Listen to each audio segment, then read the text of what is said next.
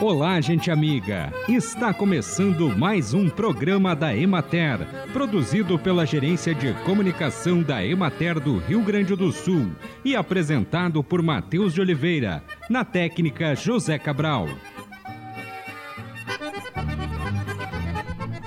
O limão ajuda a melhorar a imunidade, sendo por isso um ótimo aliado para combater gripes e resfriados, especialmente quando usado na preparação de chá com mel, por exemplo. Além disso, usar o limão tem outros benefícios, que incluem tratar a prisão de ventre, pois estimula o intestino, especialmente se tomado com água morna logo em jejum desintoxica o organismo, ajuda a emagrecer e melhora a aparência da pele, além de proteger os órgãos de doenças degenerativas e infecções como candidíase, pois diminui a acidez do sangue. A colheita do limão é iniciada em maio e vai até agosto, mas é em junho que se dá o auge da colheita da fruta no Rio Grande do Sul.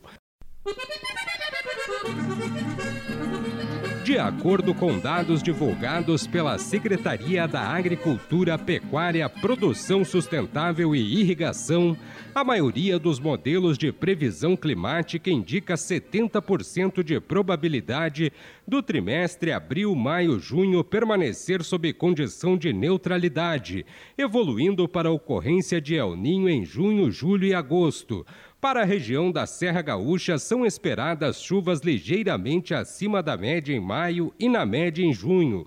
E no caso das temperaturas, na média em maio e ligeiramente acima da média em junho. O pesquisador da Embrapa, Henrique Pessoa dos Santos, salienta que este trimestre é o momento para avaliar o parreiral, identificando contrastes entre plantas ou manchas na área de cultivo em colorações ou na velocidade da queda foliar, provocadas, por exemplo, por problemas de doenças fúngicas ou deficiências nutricionais do solo. Neste período, também é importante manter a sanidade foliar com tratamentos para controle da mancha das folhas nas cultivares americanas e do míldio nas cultivares europeias até o mês de maio. Acompanhe agora o panorama agropecuário.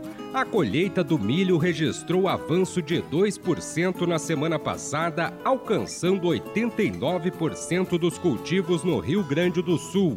O ritmo foi mais acelerado onde a operação na cultura da soja já foi concluída, enquanto nas lavouras mais tardias, semeadas de forma progressiva em etapas, a colheita ocorre de forma mais lenta devido à espera pela completa maturação dos grãos. As lavouras do Tarde continuam apresentando desenvolvimento satisfatório. O clima mais úmido, com a formação de orvalho durante as madrugadas e temperaturas amenas ao longo do dia, está contribuindo para a manutenção da umidade no solo, suprindo as necessidades hídricas das plantas. Nos últimos dias, os pequenos produtores realizaram encomendas de sementes oriundas do programa Troca-Troca Neste momento, são efetuadas para as cultivares recomendadas para milho safra e posteriormente milho safrinha. De acordo com o levantamento semanal de preços realizado pela Emater no estado, a cotação média da saca de 60 quilos do milho apresentou redução de 4,55% passando de R$ 59,29 para R$ 56,59. No período, foram realizadas atividades de ensilagem em maior número de lavouras, respeitando a fase ideal de corte das plantas para obter a melhor proporção de massa verde e de grãos para o alimento conservado a área colhida alcançou 95% da área de cultivo destinada à silagem do estado.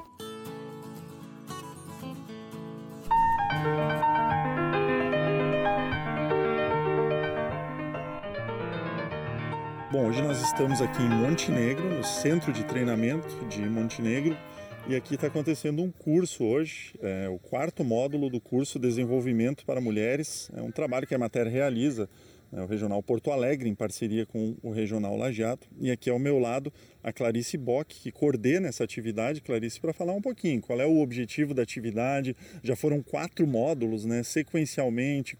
Como está sendo, vamos dizer assim, viver um pouco essa experiência desse curso? Sim, uh, esse curso surgiu, a ideia do curso surgiu a partir de uma visita que nós fizemos em Santa Catarina, no centro de treinamento, onde eles já realizam esse curso e então trouxemos a ideia aqui para o para Emater e a partir disso, então, contatamos com os regionais de Porto Alegre e Lajeado para darmos início a um curso piloto. Então, esse curso que está acontecendo aqui no Centro de Treinamento de Montenegro é um curso piloto de desenvolvimento para mulheres rurais.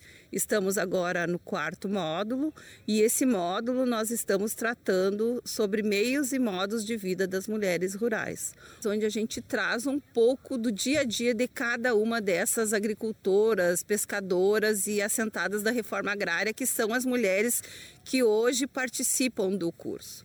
Então, trouxemos. Uh, o dia a dia de cada uma nesse, nesse módulo e, para além disso, a importância que elas têm na produção de alimentos. E nesse módulo, então, nós tratamos disso, né, dessa produção de alimentos e também dos alimentos que elas consomem no dia a dia. E hoje, pela manhã, estamos trabalhando a questão dos tipos de alimento, quais são os alimentos que elas consomem no dia a dia, o que, que elas produzem, o que, que elas compram, a qualidade desses alimentos. Bom, as questões de gênero, né, Clarice, assim, do, do debate também do, do, papel da mulher é um trabalho permanente da Emater. Nesse curso, acho que outros temas também são discutidos, né? Claro, é, é um conteúdo muito amplo, são vários módulos com mais dias, mas o que mais, por exemplo, é trazido para essas mulheres? Que outras discussões compõem o curso?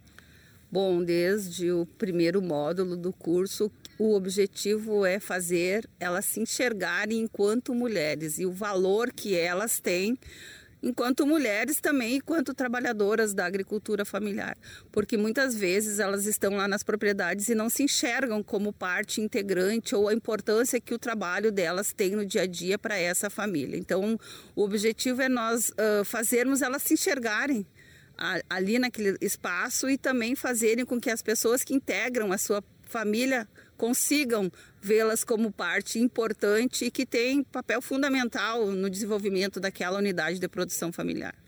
O curso segue, né, Clarice, eh, com mais uh, dois módulos. Nós já, já temos datas previstas para ele, ou, ou mesmo os temas que serão abordados futuramente?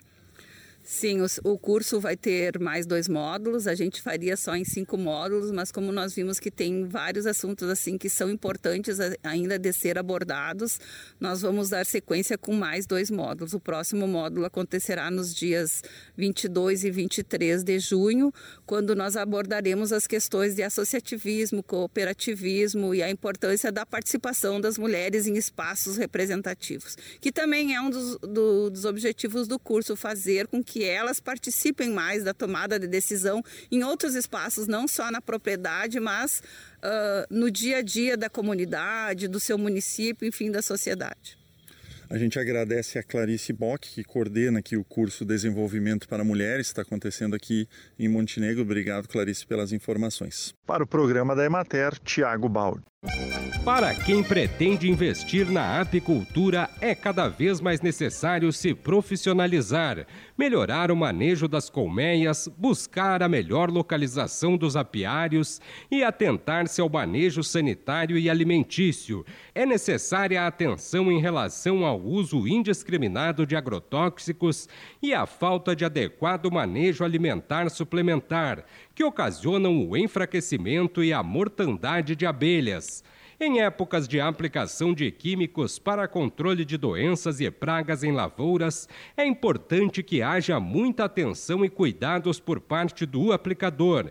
Por isso, os vizinhos precisam saber dos apiários, até para se prevenir de acidentes e comunicar quando da aplicação de químicos em uma relação recíproca de comunicação. As colmeias de um apiário podem buscar pasto apícola em até 707 hectares. E assim encerramos mais um programa da Emater Um bom dia a todos vocês e até amanhã neste mesmo horário.